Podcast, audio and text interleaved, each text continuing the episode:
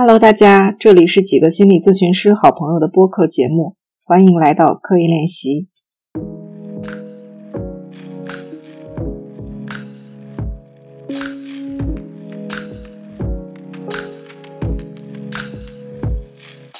好，那我们跟大家打个招呼，我是慧燕，我是姚然，我是西雨。嗯，那这期就是由我们三个人来跟大家一起来聊一聊，怎么样去寻找咨询师这样的话题。因为我们刚才说很想聊聊普通人跟心理咨询相关的话题嘛。那反正我是在日常生活当中，关于怎么找咨询师，呃，或者说，哎，我这个情况我到底要不要找专业的人聊一聊，好像是我最常被朋友去问起的话题。我也经常会跟我的朋友去科普啊，或者说教他们要怎么样去找咨询师，这样子确实还蛮多的啦。嗯，尤其是当身边的人知道你自己是一个心理咨询师的时候，嗯，可能当他们有相关的问题的话，其实就会来问到你。嗯，而且我会感觉这个好像又有很大的门槛。就是好像我会看到那些咨询师的简介啊、资历啊、什么受训啊，好像对于普通人来说你根本看不懂。我的朋友也会发出这样的疑惑。另外，好像当你需要一个咨询师的时候，去找一个靠谱的咨询师这样的途径，对普通人来说又是很难触及的。尤其是，嗯，我不知道姚然，反正我在医院的时候感觉。非常非常多的所谓患者或者是家属，他们很想要找一个自己合适的咨询师，但是就很苦于没有这样的途径，或者是自己根本不知道怎么样去甄别，反而是很想找咨询师，但是接触到了一些我们会看来不太合适或者是不太靠谱的咨询师，就是因为现在其实。随着网络咨询的发达，不管是线上还是线下，还有本地和外地的咨询的选择会蛮多嘛。我会觉得在选择的过程当中，呃，我个人是觉得咨询室对我而言是一个很好的载体，所以我会觉得如果大家身边有好的资源的话，其实是可以去体验一下这个部分的。但是线上如果是视频的工作的话，其实也不会有。很大的问题，而且它确实可以节约我们很多的时间的成本。包括说，我当时在做咨询的时候，其实往返需要三，就是加上咨询本身可能是三个小时左右的时间。我觉得这个对我的精神的耗费还。然后本地咨询师还是外地咨询师的话，我会觉得，嗯，本地咨询师对于很多的在地的文化会有很多的理解。比如说，如果你们都是呃东北人。那你们可能能够在更好的环境文化下面去讨论同一件事情。那嗯，但同时我也觉得一个好的咨询师他应该要对于他时他地有一些具体的想象，或者要乐于向来访去请教。比如说你是一个东北人，然后这个咨询师对东北有很大的刻板印象，但是他又不愿意来听你在讲什么。那可能在文化的这个方面的话，我觉得他是一个不 OK 的状态。我觉得是需要，不管是本地咨询师还是外地咨询师，我们需要去尊重和好奇来访所在的在地的文化到底是什么。我的经验，因为我我自己所在的城市咨询师就比较少嘛，因为我当时找咨询师的时候，嗯，是会觉得说地域并不是很重要，可能他的资质合不合眼缘等等这些是更重要的，嗯，然后可能有一些。文化或者是地域的方面，咨询师了解的情况下，对你们沟通是更方便的。但是像西雨说的，如果是一个好的咨询师，不管是地域的文化，还是我们说性别，或者是其他社会的文化，这个咨询师都是应该保持一个开放的、好奇的、愿意去了解的一个态度。觉得这个其实我们也可以单独再聊一起，因为包括其实我像一些留学生的来访。就他们会抱怨，比如说我在国外找咨询师，他就是会受到种族的歧视，或者是咨询师就是听不懂他在讲什么，家庭里面的这些事情到底是什么意思？嗯嗯嗯。所以我会觉得，嗯，这种在地的东西还是，因为怎么讲呢？就是咨询师的分布在地域上，我觉得还是有很大的差异的。比如说你在北京，在嗯类似北京这样的一线城市嘛，你找到一个可能相对比较专业的咨询师还容易一些。因为像我老家那嗯边，呃，就是县城，可能嗯找到咨询师的概率，呃，不是说没有，只能说非常小吧，我觉得。所以后来嗯也就衍生出了，我觉得网络平台可能在这方面也是有一定意义的，就是它能在就是这种区域区域上可以有一个平衡。嗯嗯，嗯，对，就是我以前没觉得，就是当我真正在医院看到那么多人很需要的时候，我还觉得，哎，这个心理平台，就是这种网络平台，还真的蛮好的，对普通人来说。那一方面，我会看到那个平台上其实已经有很多咨询师了，但另一方面，好像对于大多数的普通人来说，嗯、甚至他们不知道这个平台，就是这网络平台其实也蛮多的，但是他们都不知道，好像还是局限于说，哎，我要从街上哪哪个有一个什么样的机构啊，或者是我要去医院，他们会有一个这样的思维。然后呢，有一些人，比如像我们一样年轻的人，他是知道这些平台的，但是我要找哪个平台，或者说这一个平台就有几百上千个咨询师，对吧？那我怎么样去找一个合适我自己的？对他们来说都是一个门槛。嗯，哎，我想，因因为我了解到，其实我们三个在成为咨询师之前，其实都有自己做咨询的经验。嗯，就我不知道你们那个时候是怎么样去找到自己的那个咨询师的？我我是还蛮记得蛮清楚的，是我当时的确在生活里面遇到一些困难，自己的心情啊，嗯整个状态都不是特别好。呃，后来是我的一个朋友跟我讲，他在豆瓣收到了，呃，就是看到了一个人在发招募低价来访的广告，因为我当时是刚毕业还没有工作的状态。当时就是好像是我咨询师受训里面要求，就是要招募一些就是刚刚毕业的人，就是这样的人群，然后去工作。呃，所以就有一个当时是低价的机会找到了他。当时我其实对心理咨询不是那么了解，但是因为是我对朋友的信任，所以他看到那个资源，他觉得 OK，所以我也就是是因为信任那个朋友，我才去呃做了咨询。就我我找咨询师这个过程还是蛮顺利的，就我自己而言。主要是因为我那个朋友已经接触过心理咨询很久了，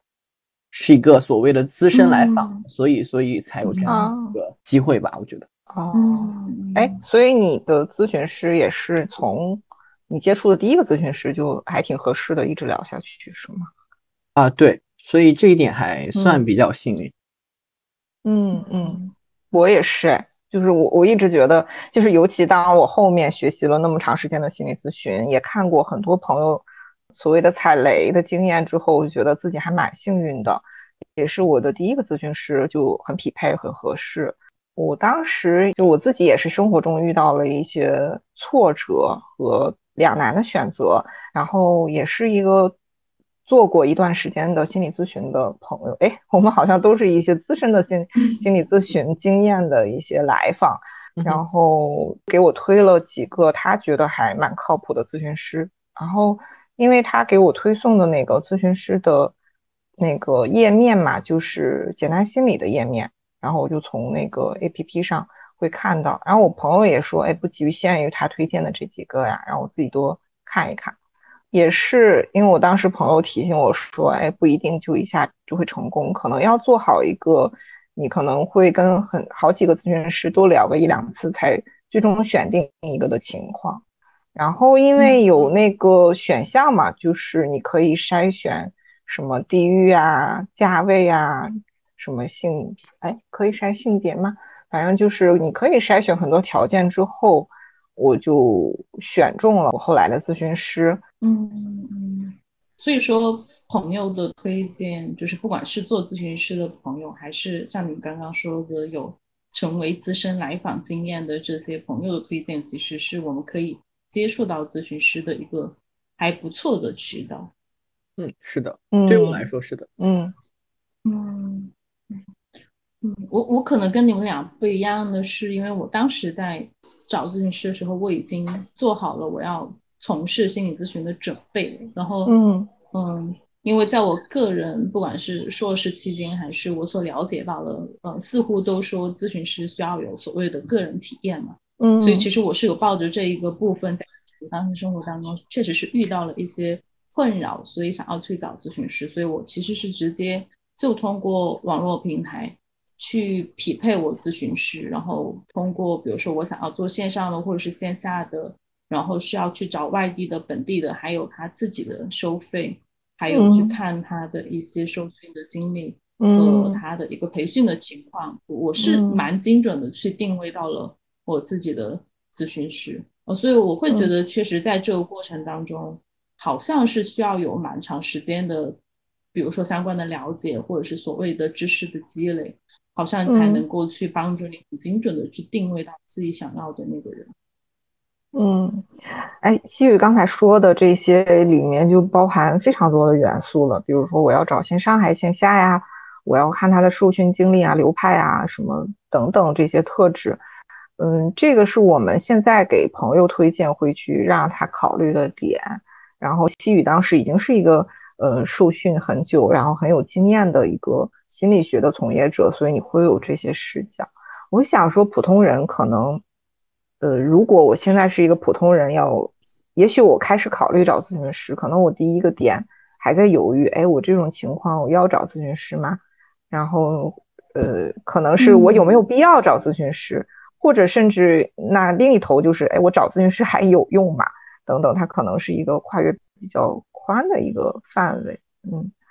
嗯，我我关于这个话题，我有一些想讲，是呃，我的态度是和之前是有变化的，就是关于这个问题，呃，就是我自己在体验做咨询的时候。和我的咨询师可能工作，我们工作一段时间之后，我确实在生活方面有很大的呃改变，所以在可能呃有一段时间，我甚至觉得好像心理咨询，呃，它能帮人解决很多的问题。所以当很多人来在生活中有什么困难的时候，我就特别想推荐他，你去做咨询吧。那咨询可能就当那时候觉得，我觉得是万能的。但是，嗯嗯，但是随着我对这个行业的了解，我自己的学习，呃，其实来讲，我会觉得，怎么讲呢？我我现在并没有说一定觉得一个人的改变完全只能靠心理咨询一种途径。我觉得这个这个观点，这个这个视野也太狭隘了。这这这是我现在一个非常重要的一个转变。呃，所以呃，我会觉得说，如果你在现实层面有一些能够支持你的资源，你信任的朋友、你的家人，呃，你甚至你的老师，甚至你的宠物，能够支持到你的，先去试一试，先去和他们呃有一些沟通，向他们表达一些，然后再看你是不是真的需要一个呃外力，比如说咨询师的力量，呃呃加入进来。反正我现在如果呃遇到这种情况，有人来问我的话，我并不会第一时间的推荐一个所谓的呃咨询师给他，除非他是很明确来找我说他需要找一个咨询师，那我可能可能会有一些建议，但是一般我现在不会特别着急的去推荐一个做咨询的方式给给他人。嗯嗯嗯，我我我我也有这样的一个阶段，我记得我刚刚学咨询，或者说我自己刚在。咨询里面体验了特别大的成长，然后很多想法，甚至是对我日常生活，呃，起到了很大作用的时候，就是好像有一个阶段就觉得哇，咨询简直能逆天改命，简直就是万能的，然后非常推荐我周围遇到任何困难或者是过来跟我倾诉苦水的朋友，就说快去找咨询师，会有这么一个阶段。但是随着呃学习的过程，尤其是我们接触了一些后现代的咨询的理论之后，就会觉得那种把咨询看得特别的重要啊，或者是觉得咨询是万能的这种想法，也是有一些傲慢的。然后会看更看重，嗯，每个普通人在自己日常生活中的关系。然后像姚然刚才说的，他跟朋友啊、伴侣啊，甚至是宠物之间的关系，可能对他是更重要的。或者说，咨询其实你经过了咨询，最终还是要让我们的来访回到这些关系当中去。嗯嗯，但是，比如说，如果我现在是遇到一个困难，我会怎么样衡量我自己是不是需要找一个咨询？如果你有一个朋友的话，我们会怎么样去帮他分析，或者是帮他评估吗？我一到我一听到评估我就害怕，这句删掉。那那如果我日常生活中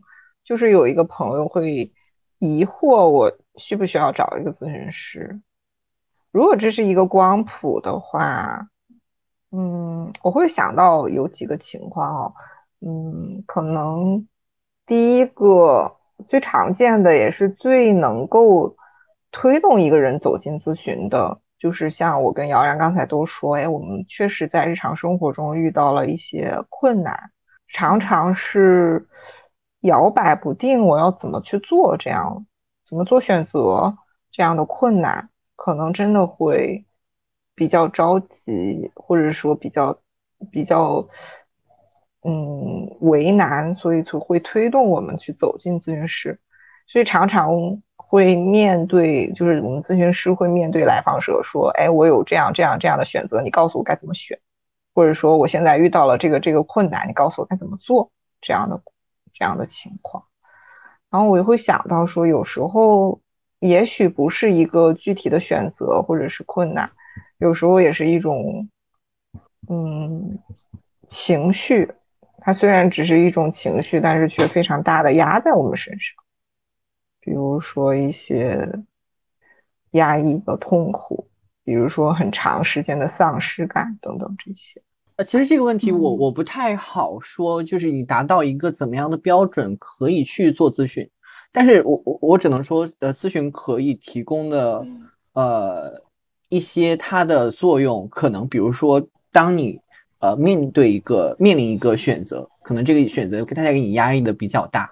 那可能也伴随着你的一些情绪方面的一些可能比较激荡啊，或者压力很大呀，或者很焦虑啊这样的情况。那无论什么流派，那很多咨询师都会提供的一个基本的咨询的作用就是倾听和共情。那嗯，可能在这样的一个情景下，其实我觉得很多时候我们心里可能有些选择也有答案了，或者怎么样，可能在能够在咨询师提供这样一个环境下，我们能够。让那个激荡的情绪稍微得到一些安抚，可能我们能看到自己的部分也就更多。所以，呃，可能在这种情况下，咨询提供的是这样一个可能，可能提供这样一个帮助。嗯，我会想到的是，就是我自己在学，嗯，比如说后现代流派，其实因为我们会相信，呃，咨询来访是自己的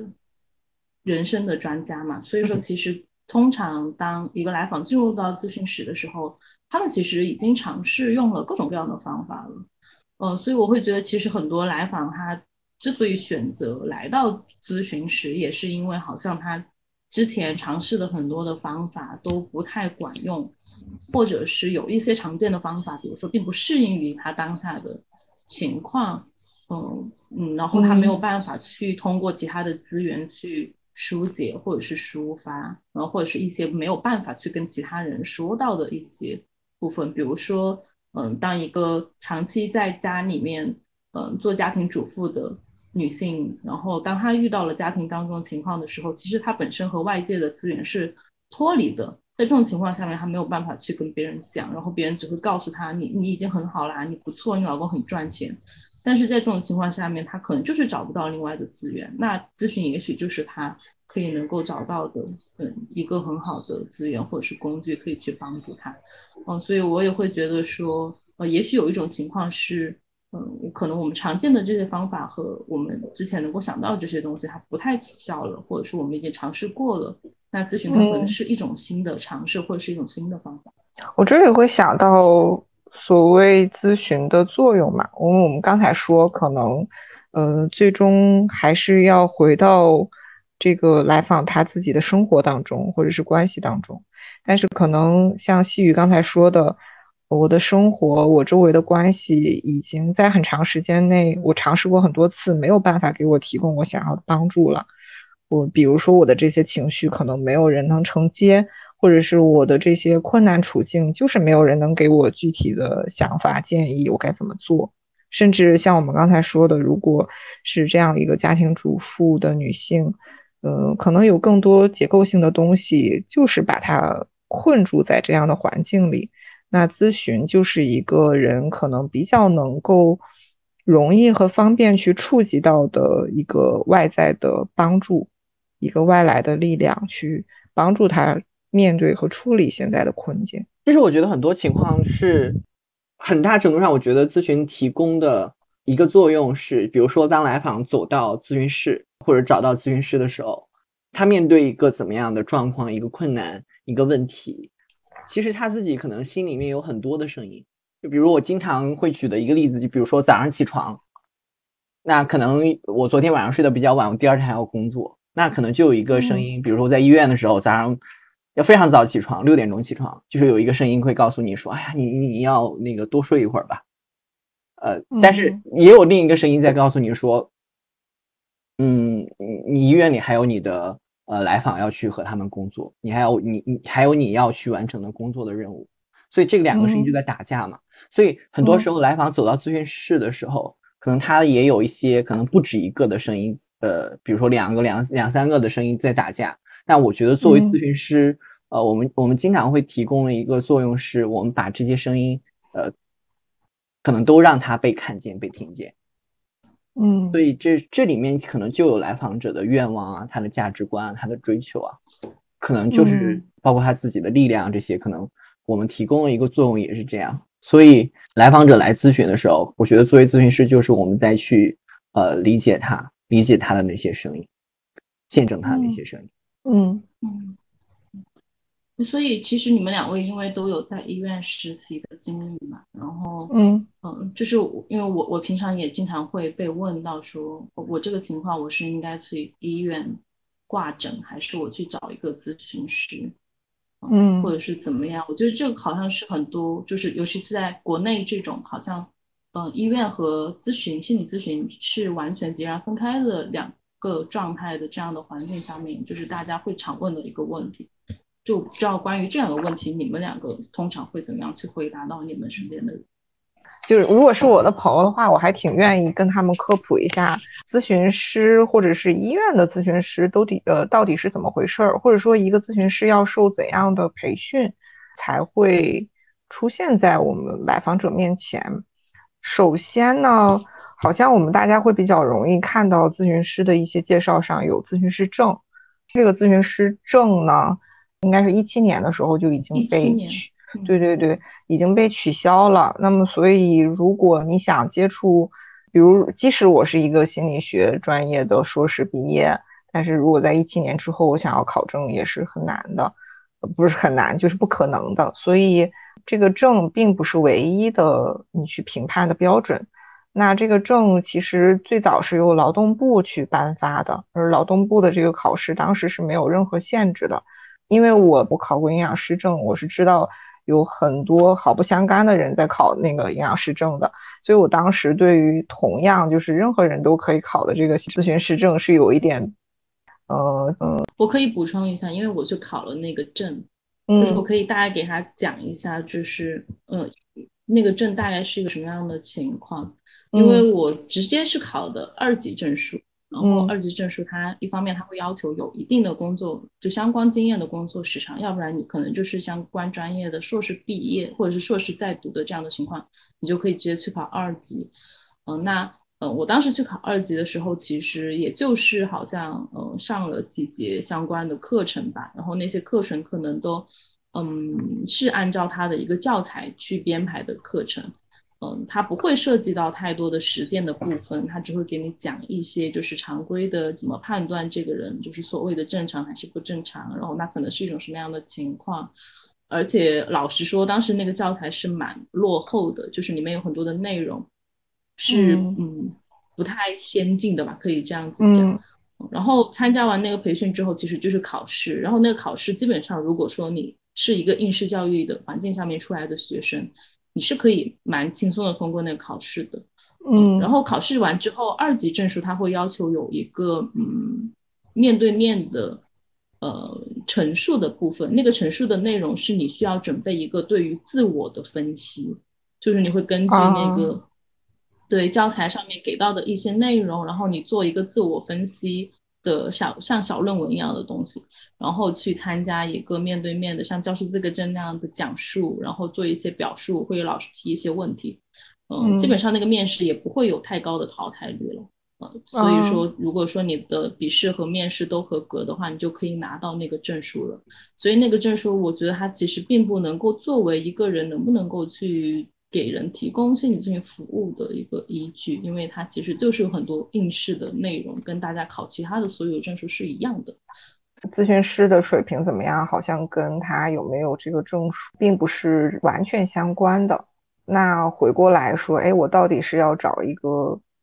医院的咨询师比较好呢，还是我再从哪儿找咨询师呢？据我所知，在医院里面，其实你你如果去查医院里，比如说他们的治疗师的呃资质，你很好查，就是他们至少一般都会有所谓的治疗师的证或者呃咨询师的证，但是他们的受训你不见得很很容易查，因为他在他自己的页面上其实不显示这些内容。呃，那可能你要靠一些对这个行业或者在这个医院里面对这些人有所了解，然后，然后你最好通过这样的途径去呃找这样的资源。我自己的建议会是这样，比如说你有一些从业的朋友，他们自己认识一些在医院里面他们比较信得过的咨询师，呃，这样去找我，我我觉得是 OK 的。可能咨询师他有没有一个长程的受训？这个咨询师对人的理解是怎么样的？关系是更大的。而且据据我们了解，其实医院能给治疗师提供的资源其实是有限的。就是医院并因为在医院里面说白了，治疗师就不是一个，首先他没有诊断权，他不能开处方，不能下诊断，所以他的地位怎么讲呢？就是他的那个地位并不是特别的高。嗯，所以。所以医院给到他们的支持资源的支持也并不是那么的多，就是我会觉得在考虑要选医院还是去直接找一个心理咨询师，嗯，我我我会想到有三个部分啦。其实第一个会跟就是你所在当地你可以接触到的资源到底是怎么样怎么样的，比如说你在一个一线城市或者是一个超大城市。就是像刚刚杨然讲的，他其实可以配备更大的医院，然后这样的医院里面的治疗师或者咨询师，他可以配备更好的资源。那 OK，你去找，也许有可能有概率，你可以去找到更合适的部分。然后包括他怎么去评估你，或怎么就所谓的诊断里，他也是相相对比较靠谱一点的。然后所以我会觉得你会要去看你当地可以接触到的资源到底有没有优势啊。那第二个部分，其实我会觉得。嗯，在国内现在的这样的环境下面，因为医院和咨询师是分开的嘛，所以他会有，我会觉得可以带着一种循环所循环论论证的想法去做这件事情呢。就如果说你确实拿不准，你可以先去医院做一个诊断，然后去找你觉得 OK 的咨询师。那咨询师他可能会在这个过程当中再结合你实际的情况给出一些评估，然后包括你在服药的情况，然后你再回到医院里面去。我会觉得它是一个可以去协商和沟通的有范围的部分。然后，嗯，第三个部分就是，就还是会回到第一个话题啦，就是你所在的这种社会背景，它到底对于不同的职位分工的要求是什么样的？比如说你在国外的话，其实你哦约到一个医院的咨询师，他既可以给你开药，又可以给你做咨询，但是在国内好像就是不可以。嗯，所以我会觉得要去看医院还是做咨询，嗯，就还是需要去结合你所处的当下的这种资源环境，以及就是其实两边都是可以有选择的，它不是一个很单一的东西。我再补充一个小小的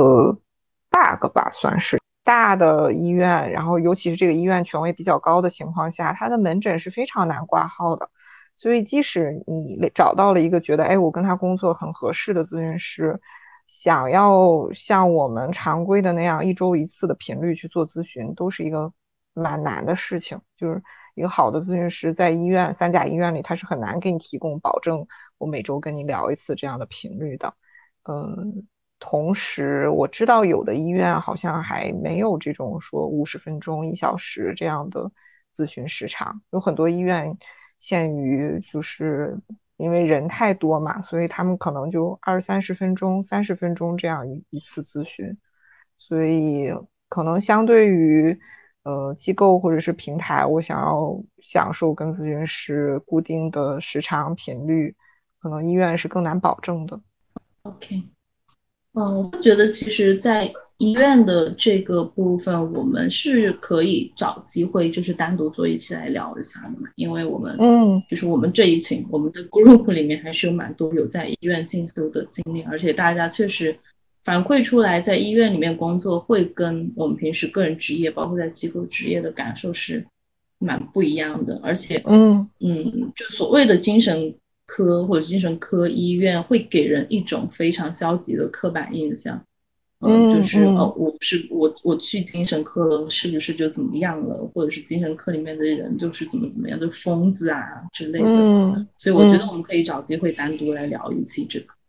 嗯，所谓的精神科或者是心理科啊，其实都是很值得我们后面再单独聊一期的。OK，那我就回到刚刚姚然在讲的，就是专。要要讲那个专业受训嘛，专业背景和资质的那个部分。对对对，因为我们刚才讲到说，哎，呃，从至少从机构上来说，并不是医院就是好的。那我们会提到说，至少一个咨询师他会有一个长程受训。哎，话说回来，什么是长城受训呢？呃，我我我大概讲一下我自己的理解吧，就是长城一方面是就是。字面意思就是时间上面的，就可能一年或者是两年甚至以上。那如果说这个长城的培训项目，它是一个比较整合的，比如说它是从最基础的各个流派的介绍开始，那我觉得可能至少要持续两年或者以上是 OK。它有一点像你去读一个硕士这样子的感觉。嗯，那如果说是你这个咨询师他是接受的，比如说单一流派。我已经认准了这个流派去学习，那我觉得，嗯，OK，一年，然后再加上一些实践和配备的督导的经历，我觉得也许他出来开始作为一个实习的咨询师开始工作也是 OK 的，所以我自己个人会对这部分是这样子的理解。嗯，就是比如说我们知道的一些呃两年的长城呃培训，或者是一些学历教育里面。真的是呃，把临床心理咨询就是做的还 OK 的一些学历教育里面，呃，据我所知都不是特别有流派倾向的。嗯，就是咨询师有一个空间去知道自己的喜好，嗯，有一个空间去知道自己的特质和这些流派之间的匹配度，我觉得这个很重要。呃，不然就你你你按照市面上的可能一些某一两个流派。就好像我觉得对咨询的视角会比较的窄，反而就是可能一些没有流派的，呃，没有特别明派，就是流派特别鲜明的一些呃受训，就是一些比如说他可能每个流派各个流派都带你去看一看，就是这样的受训，可能对一个咨询师的视野来说是有帮助的。我觉得长城是一个怎么讲呢？就像。地基一样的东西，嗯，那我们刚才讲了一个咨询师的受训经历里面可能会有长城的，嗯，喜剧讲像两年以上这样的一个受训的经验，可能会给咨询师一个广泛的视角，让你看到咨询里面不同的流派在做什么。嗯，那对应的也会有一些短程的受训，有的可能是三五天，有的可能是几个月这样子的。但重要的，我觉得可能，嗯，除了一个我们说作为地基和打底的一个长程受训，你会看到这个咨询师的受训经验，或者是这个简历里面会有一个时间上的持续的在受训的这样一个体现，我觉得也是比较重要的。我觉得一方面是受训吧，就是能在页面上体现的就是各个受训的项目，还有一个呃很重要的是就是呃督导的。经历，嗯，因为督导也很重要，督导也是一个学习的过程，并不一定说这个咨询师的受训的项目越多，就一定代表他一定靠谱。嗯，哎，如果我是一个小白，我就会问，哎，什么是督导？嗯，我个人理解的督导，嗯，就就还是字面意思啊，就有一点像是，嗯。一个老师的带领。嗯，就我通常会这样子给我的来访解释，就是嗯。我会需要承包我们的个案到我的督导那边，那督导是比我经验更加丰富，并且他对于咨询，呃的理解和咨询的实践有更多的实操的经验的这样的一个咨询师，他可以帮助我一方面更好的呃理解你，然后也可以帮我看到在咨询当中我做的好的和不好的部分，以及怎么样更好的帮助我们在咨询当中去往前。推动，所以他其实就是有一点像一个，嗯，老师，或者是有一点像一个带领者，嗯，这样子的角色吧。对我来说，嗯，所以可能督导的意义，一方面是帮助我们的咨询师去提升他的呃实践的经验跟技术，然后另一方面也会帮助我们更好的去理解当下的这个个案，理解当下的这个来访者。其实我虽然我们说督导它的重要性和它的作用，但是有的咨询师并不一定会呈现在他的咨询的页面上，就是咨询师简介的页面上。但是来访者是有权利，呃，去询问这个咨询师的，你有没有在接受督导？你的督导的时长是多少？你督导流派是多少？是什么？我觉得都是可以问的。嗯嗯，哪怕是在前期的沟通的时候，我觉得这些都可以问。不一定非得说已经一个一一个咨询已经开始了，你才可以问他。嗯，所以督导是一定的，是吗？就是对于一个咨询师来说，他一定是要有一个督导的吗？我觉得至少在呃实习实习或者新手的时期，反正至少我们现在的这个时期，我们都是有需要督导的。我理解咨询的前几年，咨询师都是需要一个督导的陪伴的。嗯，就是就是，我会觉得咨询师跟督导的这个工作，它其实也是呃，一方面就是像刚刚讲的，它可能是在我们工作前期能够帮我们去奠定基础的一个很好的部分。另一个，我觉得它也是在跟我们工作的一个变化会有关。比如说，我之前是做一对一咨询的，然后这段时间我可能要开始做嗯伴侣咨询了，或者是我要去做团体咨询了。那我可能也需要相应方面有经验的督导师来给到我一些专门的指导，然后告诉我说一对一和伴侣有什么不同，和团体有什么不同。那比如说我要去做一些，我以前做成人的咨询，我最近我要转去有一些青少年的个案，那我可能也要去专门去找在这方面有经验的督导老师给到我一些帮忙。包括说，当我从一个咨询师升到了督导师的时候。我依然要去接受督导的督导，就是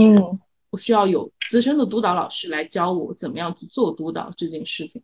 所以我会觉得这个也会跟我们这段时间工作的，不管是我们的领域也好，还有我们的工作的角色位置的变化也是相关的。嗯，那听起来好像，哎，假设我的不管长程受训还是短程受训，就像我去。嗯，一个医生，我去读了一个本科，读了一个硕士，但是我真正要上台做手术的时候，我就是我一开始面对的第一个病人，我就直接给人开膛破肚是不可能的。在这个前期的过程中，一定会有人在陪伴我，然后指导我才可以的。所以，好像如果一个咨询师你看到他是没有受督的经验，或者是当你去询问他是没有一个督导小时数的，那这个听起来这个咨询师就会有一些危险。我们刚刚讲的是个体督导嘛，其实督导形式不止个体督导，个体督导是就像我们刚刚讲的一对一的嘛，就是呃受督和督导之间他们是一对一的关系，那受督是整个在呃可能一个督导的时间段五十分钟一个小时里面在呈现自己的案例的，那还有一种形式就是团体督导，呃团体督导是可能你们小组里面有呃好几个人。三四五，可能十最多一般可能十个人这样的一个呃团体里面，那咨询师可能是轮流报个案的，可能他就是蛮久一段时间，可能才会轮到他去报他自己的案例。但是这个学习的过程，大家都可能都会有一些共性的部分，可能大家也会呃就是去参考彼此的案例。但是团体督导的局限可能就是没有那么个性化吧，可能。就在我理解看来，嗯嗯，嗯，我觉得一方面是这个，另一方面团体也有它的优势。嗯，团体的优势就可能在于你可能有更多的视角去看见这个个案，去理解这个个案。嗯，可能这也是团体的一个优势，但是团体的劣势，就像我刚刚说的，就是它可能不是那么的针对性，因为它是一个面向这可能这十个人、这几个、这三四个人的一个教学的类似的这样的场景。嗯，哎，如果是我是一个来访者，我会有点好奇，或者是我甚至会有点担忧。哎，那岂不是我的信息会被一群人都知道吗？或者是被一群人讨论吗？首先就是在我们跟来访，呃，签订那个咨询协议的时候，里面一定有保密的这一款，所以，呃，在咨询中，来访，呃，咨询师也会跟来访去谈，就是我的这些信息是要跟督督导所呈现的。那呈现的，呃，过程里面，我们是会去引掉能够识别来访个人的，呃。信息的这样一些内容的，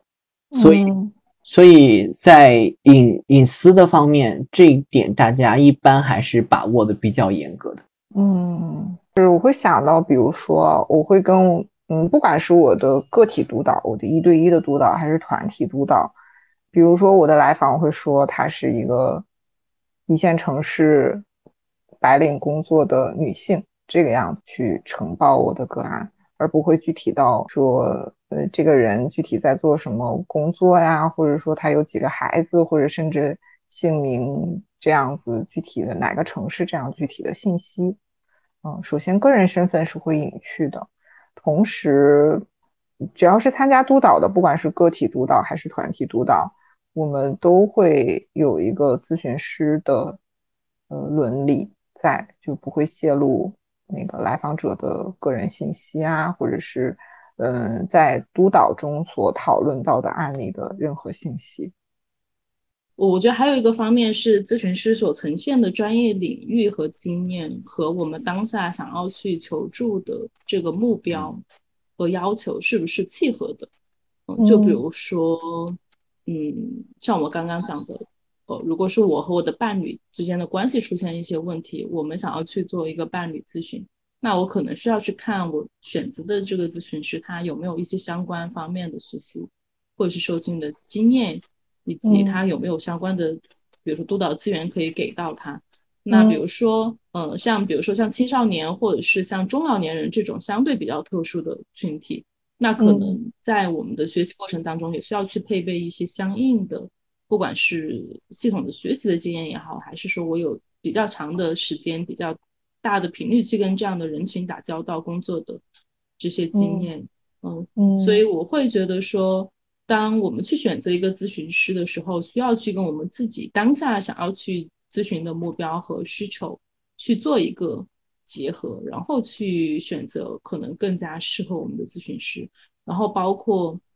哪怕是一个普通的成年人的个体的咨询，那我当下是想要一个情感的支持，还是我想要去跟这个咨询师去讨论行动的方法，或者是我要去做一些长期的个人的成长，其实他都会要求到我们去跟这个咨询师的个人的流派以及他的工作的方向相匹配。啊，我觉得这些都是可以提前去跟咨询师商量和沟通好的。嗯，然后。嗯，所以说这个地方其实我也会讲到一个很帮助大家可以去排雷的地方，就是通常来说，尤其是比较新手和实习的咨询师，我们可以工作的人群的领域和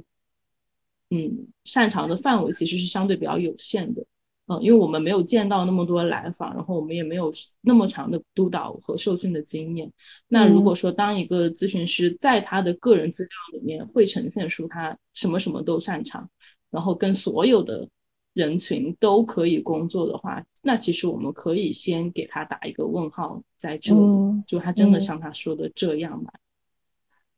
那我们会聊到说，哎，我要找一个咨询师，可能会要关注到他的受训经验里有没有长程的受训呀、短程的受训，呃，以及他有没有固定的个体督导或者是团体督导这样的经验。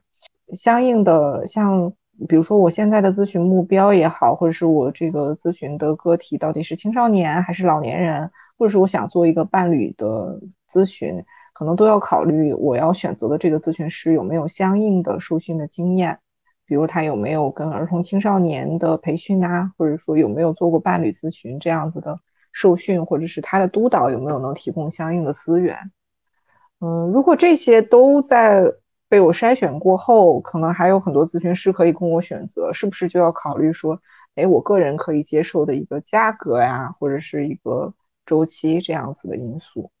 我觉得价格是很重要的啦，因为，嗯，如果说咨询的费用已经让我们的实际生活产生了很多的负担，那我觉得那就是一个很不适合我们当下的一个非常硬件的，嗯，筛选的部分。嗯，就好像我本来生活就有一个困难了，结果咨询费用又给我增加了一个新的困难。对，所以我会觉得在挑选咨询师师的时候，因为其实咨询师的价格的制定会和他的个人的经验以及他的个人的资历是相绑定的。我觉得这个是嗯相对比较理所当然的一件事情。嗯，但是呃我们在筛选咨询师的时候。嗯，我们可以去看一个我们目前可以接受的一个平衡度到底在哪里，以及在你的预期当中，你到底要做多长时间的咨询，然后要做到一个什么样的程度，或者你在跟咨询师沟通当中，嗯，评估我现在做咨询是不是我最要紧的一件事情，还是我其实还有更重要的事情需要去先解决它。呃，另外，其实有蛮多的咨询师是会提供一些公益和低价的名额。呃，我觉得这个也是，如果在咨询师的页面上面有体现的话，你都可以去跟咨询师进行一些沟通。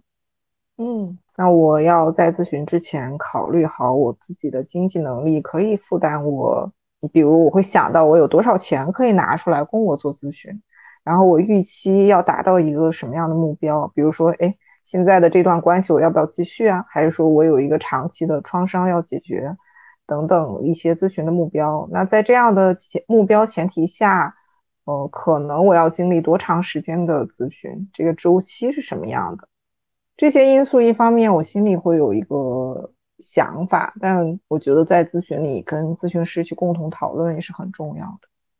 然后西域也会提到说。嗯，有很多咨询师会提供一个公益的咨询名额，嗯，或者是低费的名额。我觉得这个可能是一个普通人容易误会的点，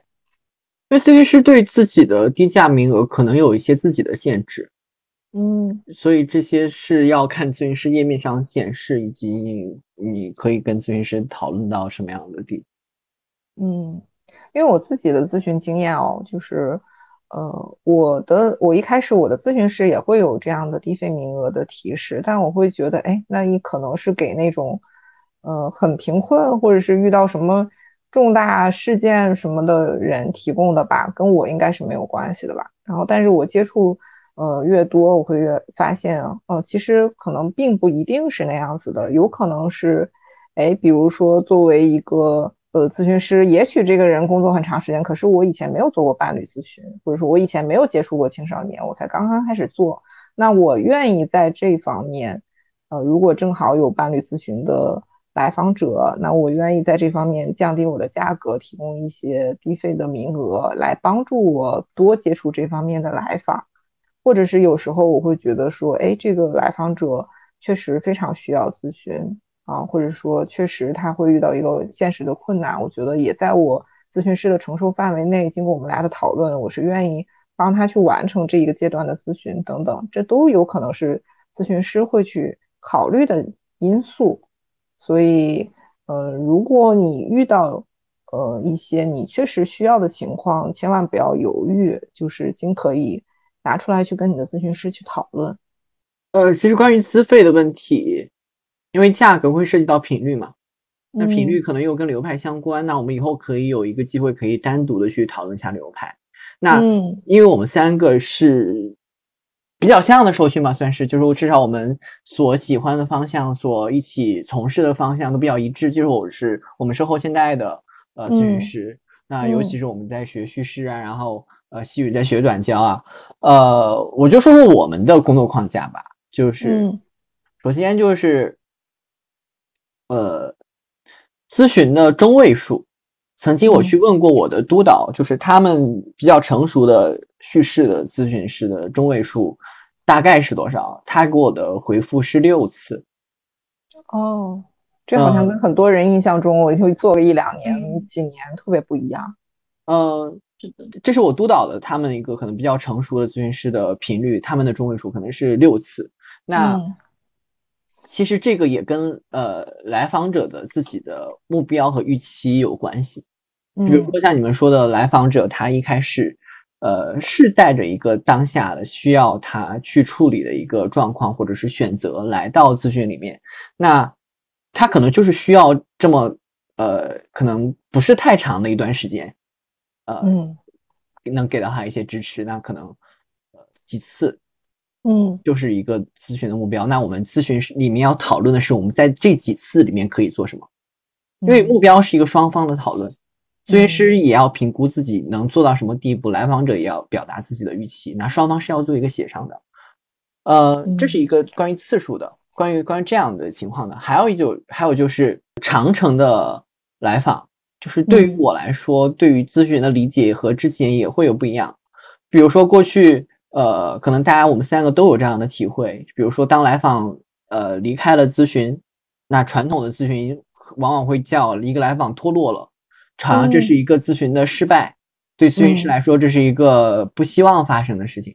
但是，但是事实上，我们我我自己会觉得说，那来访如果他真人就是来访，当然有能力去，也有权利去评估他自己需要在咨询里面得到什么。所以，来访他有权利说我在什么时候结束我的咨询，说我觉得我现在在咨询中收获这些就够了，那完全没问题啊。嗯，而且并不一定说就是这个咨询啊告一段落了，就是永别了，就搞像生死生离死别一样，搞很惨烈。你不用啊，就是跟人家来访，人这段时间就觉得 OK 了，我去面对一些我生活中的困难了，我去迎接我的新的生活，这都 OK 了。那那如果他真的有需求，他再回到咨询里面，那有什有什么不可以呢？所以这是我对。咨这长城所谓长城咨询会有一些不一样的地方。那呃，我我有时候也会和来访商量一个所谓的稍微固定一些的频率，或者说稍微固定的一些的时间。但是呃，之前啊，我们会有咨询里面会讲说啊，这是为了来访者好啊，怎么怎么样。但是我现在去跟来访讨论，不会从这个角度讨论，而是我会说这是出自于我作为咨询师的需要，我工作的方便。对，嗯，因为我我要提前安排我的咨询的计划嘛，我要提前安排我的咨询，呃，我要提前准备我的咨询，所以这其实是为了我工作的方便，不会像过去那样就说啊，只是为了你好，嗯，只是为了来访好，不会用这样的方式去讲，而是跟来访商商量一个他觉得能够接受的频率或者是次数，然后我们在这样的一个前提下再去讨论咨询中可以做什么，这是我和之前一个非常不一样的。做法和态度，嗯，就聊到这儿，我们会发现啊，哎，我们三个在咨询的频率啊、时长啊，所谓的这些规则上，都会有自己的一个看法，然后也会觉得说这些是没有那么死的，是可以去跟来访者讨论的。但是不同流派的咨询师可能在这方面会有很大的不同。那关于流派到底是怎么回事，我们也可以在。以后的，我觉得以后的节目里可以就单独聊一期。那除了我们上面聊到的这些，我看起来好像已经有很多限制条件了，但是好像这些我觉得也只能作为一个咨询师必备的条件，不管是受训还是督导，但并不是说有了这些条件就一定代表他是一个好的咨询师。那。会有想到哪些？哎，如果有什么，我就一定不会选他，或者说，哎，我跟这个人聊了一两次，就觉得肯定不行的一些避雷的点嘛？避开的雷区嘛？其实，呃，其实，比如说，呃，当一个人拿来，就当一个朋友吧，举一个例子，你当一个朋友能够拿来拿拿来一个咨询师的呃简历来问我这个人呃怎么样，靠不靠谱的时候，那除了像我们说刚刚说的硬件条件，我会看一些这个咨询师去描述，就是他的用词，他讲述自己经历的方式，嗯，就比如说在一些擅长的领域，呃，他会怎么去形容他的来访，怎么去形容他擅长的议题，是用一种非常诊断式的嘛，非常评判式的口吻嘛？那这种咨询师是我首先会排除掉的，所以这个是我非常直观的一个我在帮其他人筛选咨询师的这样一个经验吧。呃，关于这个部分的话，其实我会觉得，嗯，因为就像之之前我们讲到的那个样子，因为咨询师和来访的关系，它和其他很多的工作关系其实是不太一样的，就还有很多的是人和人之间的一些本质性的链接，所以我会觉得在这个过程当中，不管是我们实际看到一个咨询师的简历，还是我们见到了他的人。我们都可以去相信我们自己的经验和感受是什么样子的。就如果你在咨询关系当中，你觉得我没有被平等的对待，或者我没有得到被关注，或者是及时被反馈的这种体验，没有办法很安全的来进行一些自我表达，而且和你的咨询师缺乏一些良好的互动的话，我觉得这段关系其实都是可以被斟酌和重新考虑的。呃，所以我自己其实是会在咨询。正式咨询之前，如果是我个人的职业方面的话，我会提供一个二十到三十分钟的免费的预咨询给到我的来访，就他会像一个嗯面试一样，就有一点像 相亲，就是 我我们可以在降低咨询门槛的基础上面，先去看一眼对方，然后我我又可以表达我好奇的地方，然后来访也可以表达他对我的好奇和对于咨询的好奇。嗯，然后包括像我们刚刚讲到的，不管是价格呀、周期呀、呃频率呀，然后次数这些，其实都是可以在预咨询当中去做一些讨论的。就这样子，其实大家会有一个更安全的感觉进入到这段关系里面。否则，就像我们前面说的，我们好像会要花很多的成本去选择是不是适合咨询师。虽然说我们是在聊所谓咨询呃来访者他日常生活中的困难或者是现在的处境等等，但是其实咨询师跟来访者之间的这个关系本身对来访者来说也是非常重要的一个体验。所以，哎，我们非常在意说咨询师有没有给来访者提供一个平等的呃对待啊，或者说有没有能提供一个可协商的这样一个条件的。所以，我们前面提到的这些，不管是咨询的时数啊、费用啊、频率啊，还是说，哎，我的，嗯，作为来访者，我临时有什么困难，如果咨询师我愿意去跟来访者在很多方面去平等的去讨论，我觉得这是一个很基础的条件。而如果你其实就像相亲一样，如果你感觉到对方展现出一些很傲慢的或者让你不舒服的点，嗯，那可能我们前面提到的所有都可以立刻推翻，不管他的受训有多么厉害，或者说他的小时数有多么长，这些说如果作为真的是相亲这一两次，或者说跟这个咨询师接触一两次，有什么东西是这个咨询师一定要做或者一定不要做的吗？首先就是一个保密的部分，一般它会包含在咨询的协议里面或者咨询的同意书里面。嗯。所以，咨询同意书和咨询协议是什么呀？就是每个咨询师都一定会有的，是吗？呃，通常是两个方面吧。如果说你找到这个咨询师，他是以个人的咨询师的身份跟你接触的话，他会给到你一份他自己就是以个人的身份拟定的咨询协议书，里面会规定你们相关的责任和权利到底是什么，以及我们的价格，我们怎么样修改我们的咨询。嗯，那这些其实是他个人的身份拟定的。那如果说你是通过机构或者是平台去找到这个咨询师，那通常这个机构或平台他们会拟定一份咨询协议书给到你。那这个里面的话，其实你是相当于和这个机构或是跟这个平台签订的咨询协议书，但是里面其实也会包括你的责任和权利以及如何去。呃，请假呀、休息呀，这样的一些相关的内容。嗯，除了咨询的协议，呃，咨询的同意书，还有一个呃，就是如果咨询师他有录音录像的需要的话，也是需要得到来访的书面的同意的。这个书面的同意里面就有包括怎么去隐去来访的个人信息，他会在什么时间删除，那还有就是他会在什么场合使用这个录音，都会要标注清楚。就是这是一个补充的协议。嗯。所以，除了我们刚才说的咨询协议，或者说叫知情同意书，这个是约定一些最基本的东西之外，因为我们刚才提到说，咨询师尤其是在前期会有很很大的要督导的需求。那在督导中，如果有一个咨询当中的录音，呃，作为我们督导的材料是非常重要的。所以，咨询师可能会要跟你上写上说，哎，我需要录音，所以有单独的这样一个录音的。知情同意书或录音的同意协议这样子的东西，还有什么是哎我们在咨询的前几次一定会要做啊，或者说嗯有什么是一定不能做的吗？现在我自己的咨询里面，呃，在过去啊，这也是一些我现在对咨询和之前理解的不一样的地方。比如说有一些咨询师督导他们会认为啊你在咨询里面去讨论咨询目标。呃，是没必要的，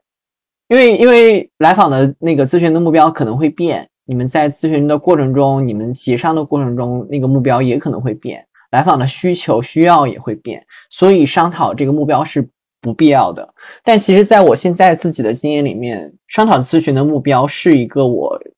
在前期，甚至在咨询的过程中都会进行中的进行的一个必要的工作。嗯，因为咨询目标不光是。说我们要达成一个什么样的效果，其实也是我们双方协商，我们双方的呃邀请的一个过程。为什么说是双方的邀请呢？就比如说咨询师提出了一个对来访的咨询目标的这样一个询问，那他可以知道来访者他对这个咨询的预期是什么，嗯，以及对来访者也是一个他可以去思考我在这个咨询里面究竟想要获得怎么样的一个收获。所以这是本身就是一个过程。那我为什么说双向的？那本身咨询师当来访去表达了这些呃他的预期、他的思考的时候，那咨询师也要去评估一下我自己，我能够给来访提供一个怎么样程度的帮助。其实，所以我说这是一个双向的过程。就当有一个咨询目标的时候，双方都会有更多的主动主动性去参与到咨询里面来。所以姚然刚才有提到说，哎。对他来说，现在在咨询当中，不管是开始还是当中，去跟来访者讨论我们现在的目标，或者说我们一段时间之后咨询能达到的目标是非常重要的，也是咨询师在咨询过程中需要去实时考虑的，可能是对于一个好的咨询非常重要的一点。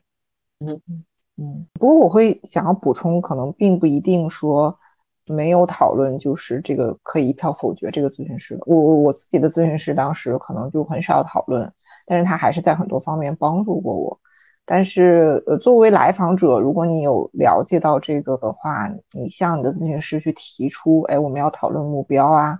或者说提出任何你感到困惑的问题，都是一个很重要的点。就是我会有一些在从业经历里面。嗯，包括说，其实市市面上很多，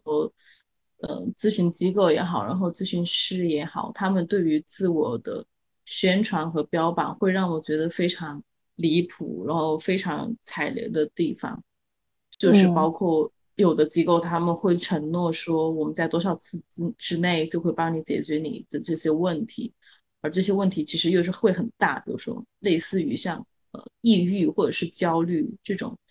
嗯，很大的名词啊，那甚至说三周内治好你的抑郁症，对，对对，像一些什么情感机构，他会告诉你说，我可以帮你挽回你的男朋友、女朋友，对，就这些东西其实就是呃非常非常离谱的部分。嗯，那另外的话就是包括杨然刚刚讲到的目标，就是嗯，来访去提出一个目标的时候。如果说在这咨询的过程里面，你你发现说你的咨询师好像并没有对于你提出来的目标有一些反馈，他甚至全盘接受了你的目标，我觉得这个部分其实我们也是去可以去考虑说，他到底有没有听到我在讲什么。我我都跟他说，我想要在三年之内赚赚五百万，他说 OK，这听起来就很不合理，不是吗？嗯。然后还有一些就是我能够看到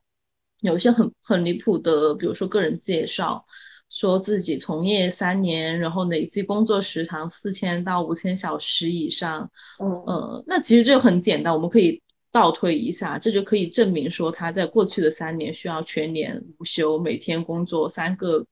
个案以上。嗯，就我觉得这样的咨询师是一种什么样的工作精神？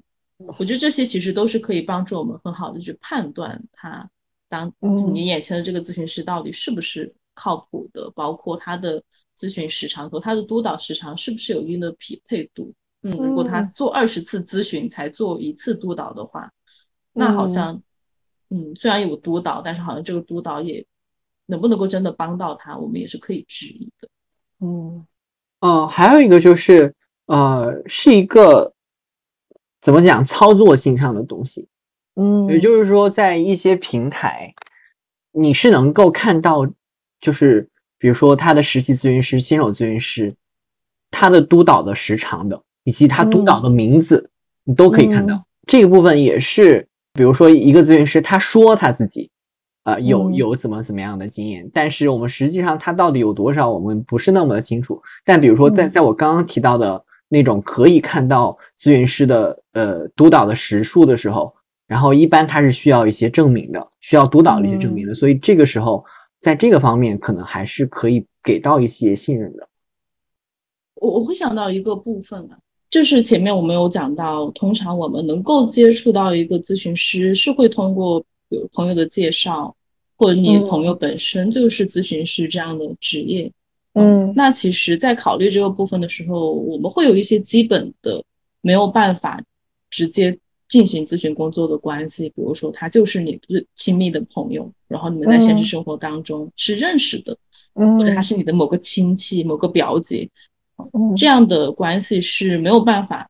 进入到再进入到咨询关系里面的。哦那个部分其实大家在咨询当中可以去判断你的咨询师的一个方面，就是如果他在跟你的咨询过程当中，嗯，跟你有。提出说，呃，我邀请你跟我进入到除了咨询关系以外，其他的更亲密的关系，比如说朋友关系，或是恋人关系，或是其他的关系。在这个过程里面，其实我们是可以去更好的保护自己，然后拒绝他们所提出来的这样子的需求。嗯，我觉得这个真的是一个大大壁垒，就是如果真的有这样的情况发生，一定要就是警铃大作的一个情况。因为呃，我们前面去反复强调咨询师跟来访者是平等的合作的关系，可是呃，咨询师如果他主动提出说我要跟你发展一些进一步的关系，好像就是一个蛮不平等的一个情况。然后我个人的经验以及我听到我身边的朋友们在做咨询的时候给到我的一些反馈，呃。会让我觉得另外一个方面是我们可以去判断我们的咨询师 O 不 OK 的一部分，就是我们在咨询的过程当中，当我们已经可以明显的感受到，好像我带过来的困扰，这个咨询师对他没有一个很好的思路，或者我们好像并没有在朝着我们所想要的那个目标在前进，但是看起来这个咨询师他没有采取其他的措施，比如说他去更多的学习。或者他去找他的督导，或者他去找他的同辈去沟通这件事情的时候，我会觉得这个咨询师是不太 OK 的，嗯，因为好像他已经没有办法带着我朝着我们想要的那个目标去前进了。那个部分其实我会有个人的一个感受，就是有时候咨询师本人的成长是追不上来访的，嗯，就。嗯，我觉得这个他可能会比较隐性，因为包括其实来访他，我们作为一个活生生的人，在这个社会当中生活，我们除了咨询以外，我们其他的所有的时间都是在我们自己的生活里面，我们会从其他很多的地方获取我们想要的东西。那当我们的成长速度已经非常的快，然后但是。好像咨询师在这个过程当中很难去跟上我们，但是经过我们的讨论又没有任何的改变的时候，其实我们是可以选择结束这段关系，然后我们去通过我们其他的方式去寻找我们想要的资源。所以，呃，可能这个咨询师跟我们，嗯，刚开始是很匹配的，然后他也确实曾经帮过我很多。解决了我的一些烦恼啊，或者是带着我看到了很多不同的东西。但是如果我有一个新的成长的目标，或者是我在这个阶段遇到的一些困难，他确实已经没有办法帮到我了。那在咨询当中，嗯，作为来访者是随时有权利去讨论去离开这个关系的。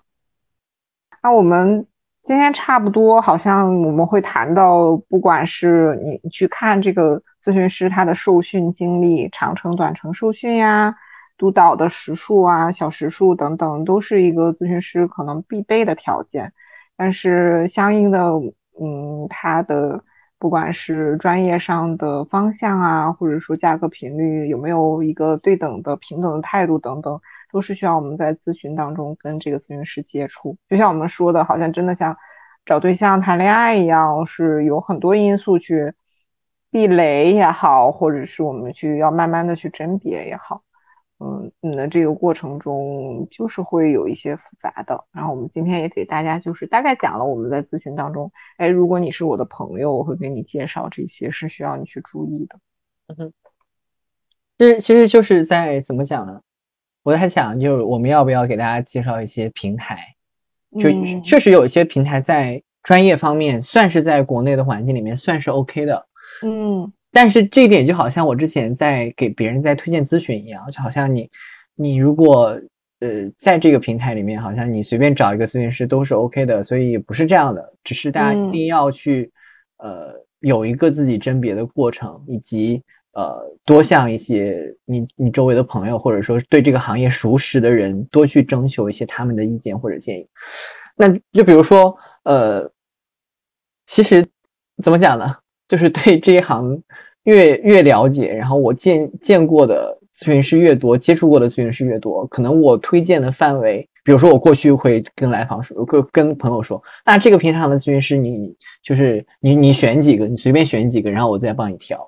但是我现在可能会比较少这样做，就是越了解，真的你越推荐的咨询师的范围就会越小。我自己的体验是这样的，不知道你们怎么样？我也是。所以就是别人一说让我介绍咨询师或者怎么找咨询师，我就已经有点头疼，觉得就讲个一两个小时讲不完的。哎，不过以后我们就可以把这个节目发给他。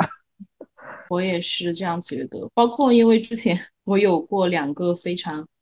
受挫的经历，就是我好像看了这个咨询师的简历，我觉得一切都 OK，然后。好像受训的经历、督导的经历，然后他个人的介绍，我觉得都 OK，所以我介绍给我的朋友。但实际上他在一些具体的议题上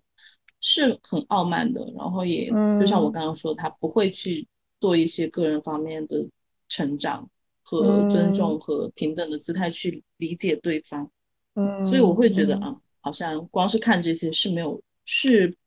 不完全的、不完整的。所以那就是希望我们的。嗯，有需求的听众或者来访能，听了这期节目，会对你有一些筛选的标准和帮助吧。但是这并不代表说符合这些条件的就是一个完美的咨询师。是的，最重要的确实是我觉得是人的部分，嗯咨询师作为人的部分。好的，好，那我们差不多了。OK，嗯，好呀。好的，那晚上见吧，拜拜，拜拜，拜拜。感谢大家的收听，你可以在微信、微博和小红书搜索“刻意练习”，关注我们。如果你喜欢我们的节目，别忘了点击订阅。我们下期再见。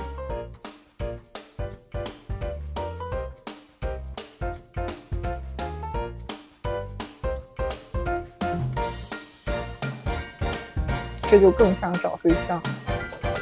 看起来人群选择很多，但是 看对眼的很少。嗯，